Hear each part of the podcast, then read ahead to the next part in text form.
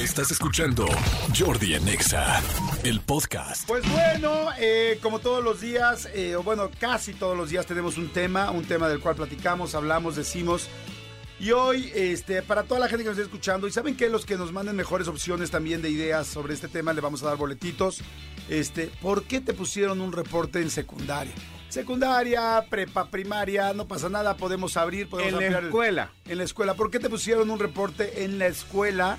Y este, y que la gente nos empiece a mandar WhatsApps y también tweets, ¿no, amigo? Exactamente, en arroba Jordi Nexa con el hashtag Jordi Nexa, escríbanos ahí los mejores, como dijo Jordi, se van a llevar este regalillos que tenemos aquí, bastantes. Exactamente, amigo. Manolo, ¿por qué te pusieron un reporte en la escuela? Por menso, ¿Por qué? por menso, porque yo no entendía. eh, En, en mi época escolar, sobre todo en la primaria, fui bastante tetillo. Fui bastante, bastante nerd, bastante tetillo. Y yo no entendía em, de repente por qué sucedían las cosas. Entonces hay un dicho que dice que tanto peca el que mata a la vaca como el que le agarra la pata.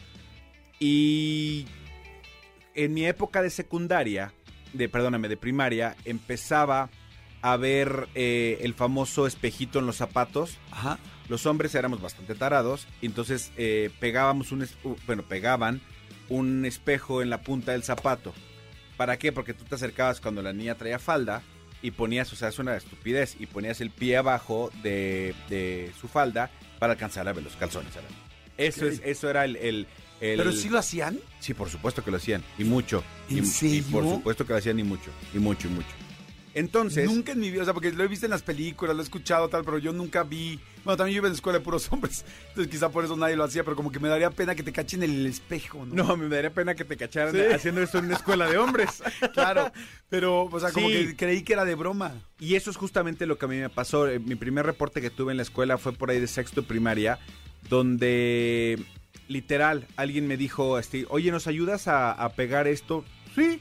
Y entonces yo les ayudaba eh, como a pegar los espejos en los zapatos, pero yo no entendía para qué eran. Y, y- y- y si, y si yo entendiera, se los diría porque ¿Con en qué este- se los pegabas?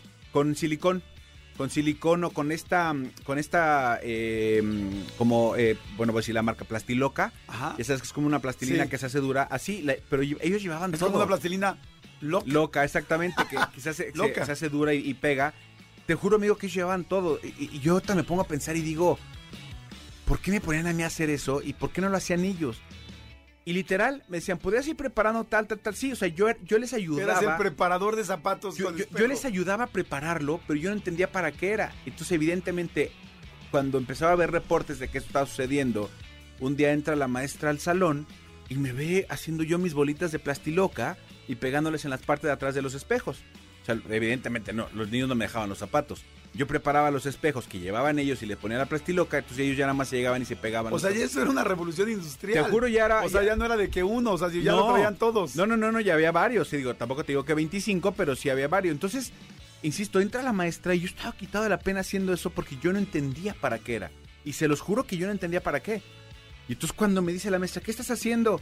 Y yo, esto, pero ¿por qué haces eso? Pues es que me pidió este Jordi que lo hiciera, pero, pero, ¿sabes para qué? Pues me dijo que para un trabajo tal. Evidentemente con esta inocencia que yo tenía en cuarto, quinto primaria, pues Claro. era yo un pedazo de tarado y me metió en un súper reporte.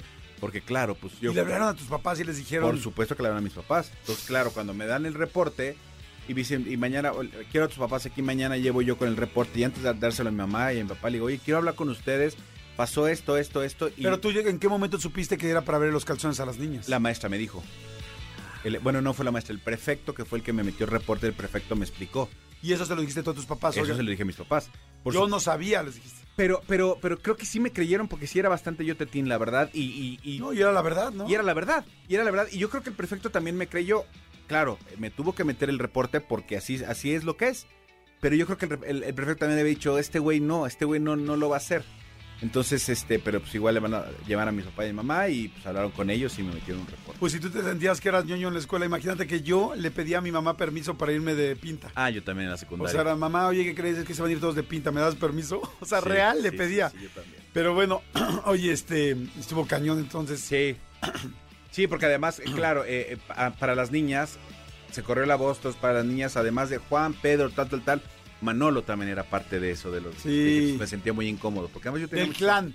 del clan. Sí, pues al final del día era yo como, como, el, como el genio que hacía las cosas. Pues no, ni siquiera. Yo más bien era el único tarado que, que se animaba a hacer eso sin, sin que nadie dijera nada. Fíjate que a mí no fue en la. Ahorita les platico. Yo tuve muchísimos reportes en la escuela. No muchísimos, pero tuve varios. Más bien, los reportes que tuve fueron muy este, grandes. O sea, fue así como por algo demasiado llamativo. No eran cosas sencillas. Pero lo que sí es que yo me acuerdo que cuando empezamos a entrar a la adolescencia, como teníamos como 14, 15 años, había unos amigos míos que me dijeron, oye, tal, vente, vamos a casa de un amigo, ¿no? De nosotros. Y ellos de repente dicen, oye, no, este, es que vente, eh, distrae a tal cuate mientras yo me meto al cuarto de la hermana y voy a robarme un calzón. ¿Yo qué? Sí, es que nos robamos calzones.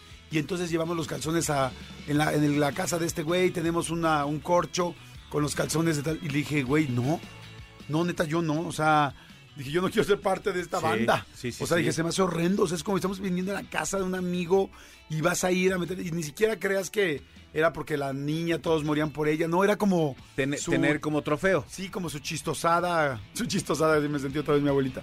Como su, así como sí, como su, su broma. Y dije, güey, no, no. O sea, como que yo siempre he sido así como de si algo verdaderamente me, me perturba, yo jamás lo haría.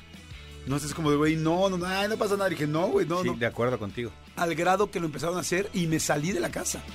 Y me salí y les dije, ¿saben que Yo ya me voy, yo no quiero. Ay, no pasa nada, güey, somos nosotros, tú ni estás yendo al cuarto. dije, no. O sea, yo no quiero estar en esta casa mientras ustedes se meten a un cuarto a robarse un calzón. lo- se los, los culpables son íntimo. los cuatro, no van a decir Ajá. esos tres y Jordi no. Claro, yo dije, pues, sí, yo me voy. Ay, no seas payaso, sí.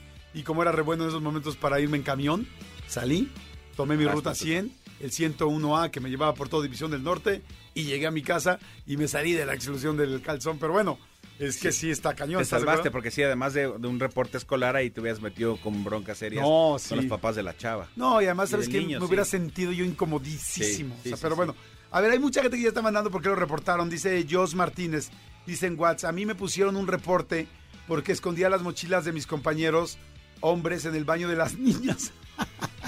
Y le tenían mucho miedo a entrar al baño, sí es cierto.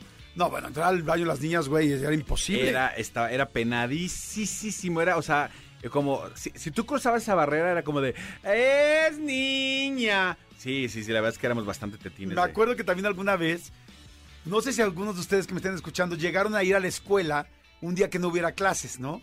Ese día que te quedabas hasta el final, o ese día que llegabas muy temprano y todavía no llegaba nadie, o ese día que iba a haber un sábado una competencia de algo y llegabas y no había nadie. Y, y de repente yo sí me pasó una o dos ocasiones que me metí al baño de las mujeres para ver cómo era.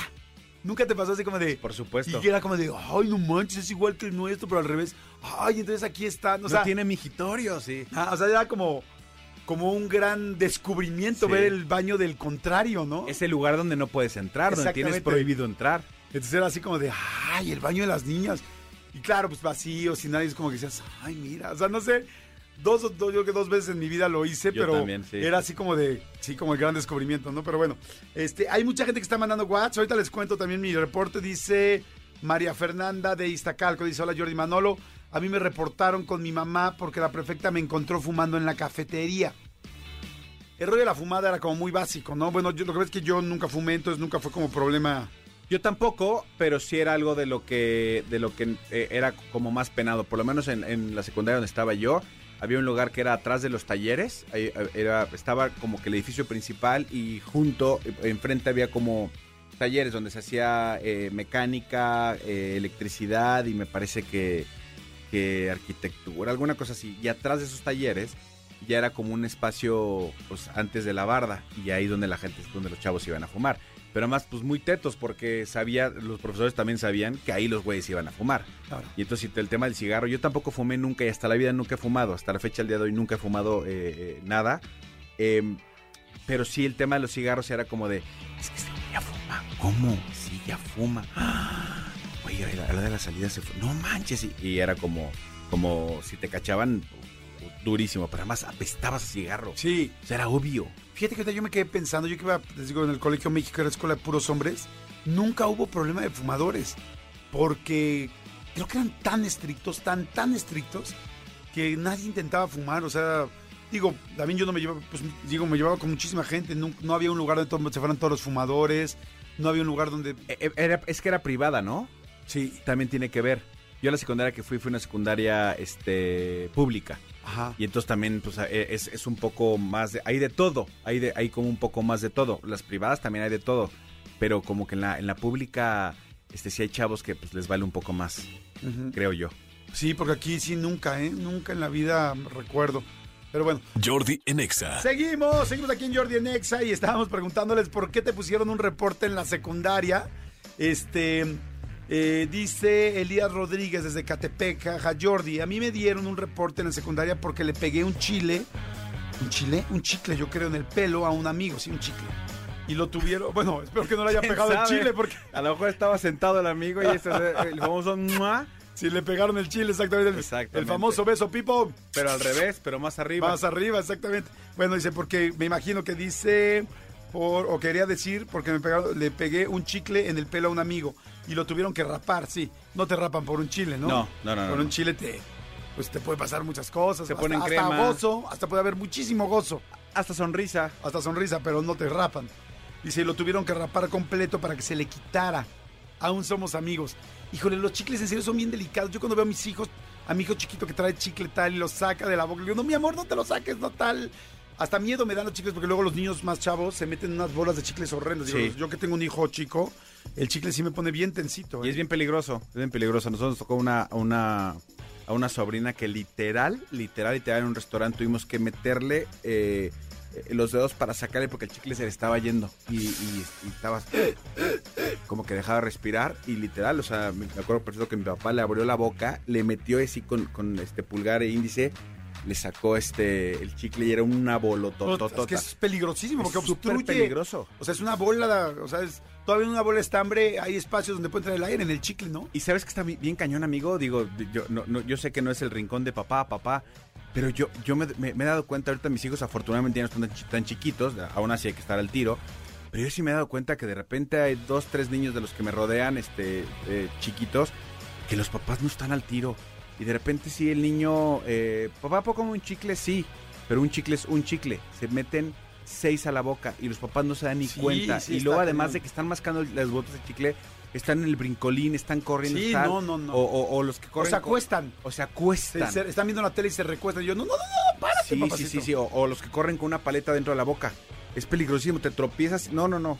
Sí, Eh, abusados, muchachos. completamente de acuerdo. Oigan, a ver, yo les cuento por qué me pusieron un reporte a mí. A mí me pusieron un reporte, eh, creo que alguna vez ya se los he platicado. Eh, estaba en sexto de primaria y había una niña que me gustaba y esta niña yo como que siempre quería quedar bien con ella y todo el rollo. Se llamaba Sofía o se llama. De hecho, el otro día me pareció verla en un centro comercial. Dije, ¿Sofía? ¿Es Sofía? Muy guapa, la verdad, una chava muy inteligente, muy linda. Sofi. Sofi. Y este, y resulta que había un cuate que me molestaba y me molestaba en la escuela que se llamaba Francisco, o se llama, a él no lo he visto en ningún centro comercial. y este, y era más grande que yo, y bueno, para acabarles pronto de contar, ya se los he platicado varias veces, pero quizá hay mucha gente nueva. Me daba pavor pelearme con él, yo nunca me había peleado, nunca nada. Y resulta que este que este cuate me molestaba mucho porque además eh, con la niña como que también quería y entonces me molestaban y yo me salía así, me acuerdo perfecto que me salía del, de mi clase o ya cuando íbamos saliendo y él iban atrás de mí tres cuates y me iban aventando tierra en los zapatos y me empujaban y tal. O sea, además bullies, pero en bola. Sí, exacto, bullies eran tres en bola y me daba miedo porque decía, no lo puedo enfrentar. Le conté a mi papá, mi papá me dijo, rómpele la cara, porque mi papá siempre fue muy de echar bronca y muy bueno para los trancazos. Me preparé toda una tarde, que también se los he platicado con calma, como me preparé cual Rocky, casi casi puse la canción de Survivor de Eye of the Tiger, y me preparé, me preparé porque mi papá me dijo, un buen golpe a la, a la nariz, un buen golpe a la nariz y con eso estás del otro lado y en sorpresa, nada de qué, qué, qué, qué, qué, es como a la primera es, ah, man, de volada, o sea, es, o sea, el factor de pelearte y que las cosas hagan bien es sorpresa, o sea, no prepares a la otra persona, ¿no? Ok.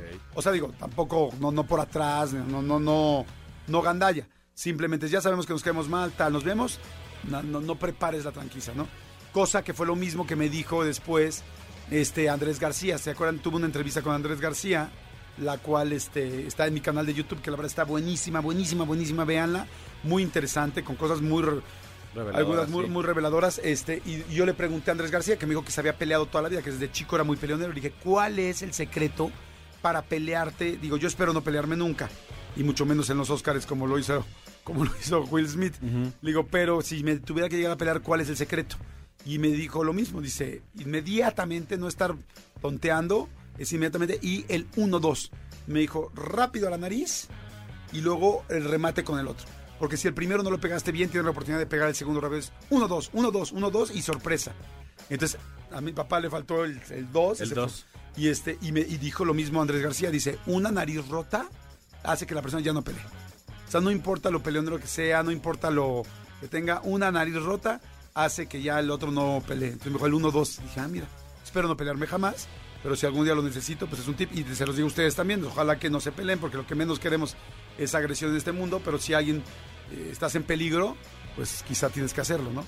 El asunto es que, bueno, finalmente me peleé con el cuate, le di no el 1-2, solo el 1, pero con el 1 le rompí la nariz, como me dijo mi papá, se fue para atrás, me llevaron a la, me llevaron a la, dirección y fui feliz, y sí fui feliz porque me sentía dos veces en mi vida he sentido esa sensación tan cañona.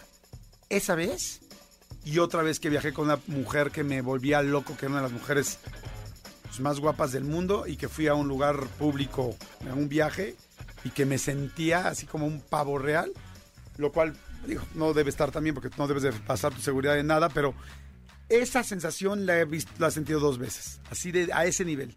Cuando le rompí la cara al madreador de la escuela y todo el mundo me volteaba a ver como guau, porque mi vida cambió a partir de ese sí, día. Sí, sí, como el que se atrevió a hacerlo. Y cuando eh, viajé con una persona en específico que, que también todo el mundo volteaba así como, ¿quién es este cuate? Este, pero bueno, y, y qué cañón. Y valió la pena el reporte. No, sí, por supuesto que Y sí. también el del viaje. Sí, y a ver, y no estamos diciendo, no estamos haciendo una, una apología a la violencia, simplemente estamos diciendo que pues de- defenderte, defenderte ya. A lo, a lo mejor tu papá se se refería al 1-2, este, porque el 1 le ibas a dar y 2 es de lo que sí iba a ser el otro, del susto. Exactamente. Exactamente. Pero bueno, señores, ¿por qué te pusieron un reporte en secundaria? Síganos mandando WhatsApp, nos manden los WhatsApp, márquenos. Escúchanos en vivo de lunes a viernes a las 10 de la mañana en Exa FM 104.9.